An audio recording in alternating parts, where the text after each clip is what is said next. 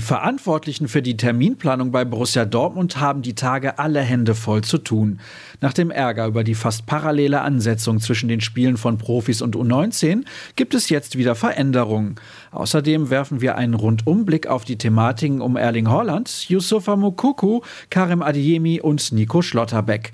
Viel Personal also heute bei BVB Kompakt. Erzählt bekommt ihr all das von mir, Sascha Staat. Los geht's! Was für ein Terminhickhack. Erst die Verlegung des Bundesligaspiels gegen Mainz fast zeitgleich zu dem der Youth League. Jetzt spielt die U19 ihr Viertelfinale am nächsten Mittwoch gegen Atletico Madrid bereits um 16.30 Uhr im großen Stadion. Nach Informationen unserer Redaktion haben die Dortmunder einen entsprechenden Antrag bei der UEFA eingereicht, um einer Kollision mit der Partie der Rose 11 halbwegs aus dem Weg zu gehen. Derweil wird die Kritik um die Personalie Erling Haaland lauter. Zu seinem verletzungsbedingten Fehlen trübt auch die ewige Hängepartie um Wechsel oder Verbleib die Stimmung. Wir haben versucht, ein paar Dinge zu optimieren. Es ist auch nicht unüblich, dass man sich da noch eine zweite Meinung einholt. Darum war er in München, erklärte Sebastian Kehl unserer Redaktion. Nach der Rückkehr aus Bayern steht er jetzt zumindest wieder auf dem Trainingsplatz.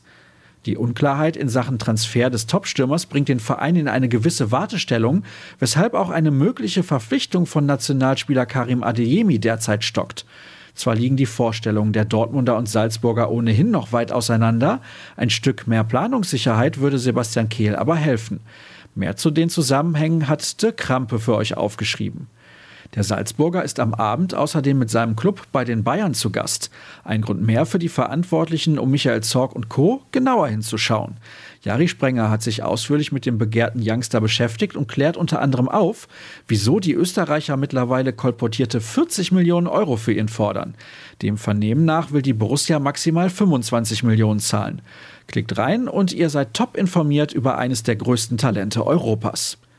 Nicht ganz so unruhig, aber dennoch mit Sorgenfalten geht der Blick in Richtung von Yusufa Mokoku.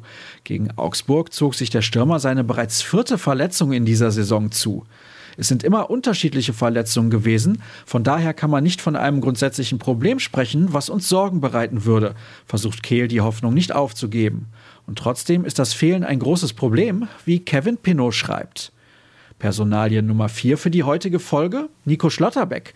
Der Freiburger Innenverteidiger wird immer wieder mit dem BVB in Verbindung gebracht. Wen wundert's? Der Nationalspieler zeigt konstante Leistungen, während es bei Schwarz-Gelb in der Defensive ohne Ende hakt. Jetzt hat sich der 22-Jährige zu all den Gerüchten um seine Person geäußert, die ihr in einem weiteren Schriftstück von Kevin Pinot nachlesen könnt. Sollte sich irgendwas tun, sind die Kollegen natürlich sofort für euch zur Stelle, aber auch sonst gibt es viele Geschichten rund um den Tabellenzweiten.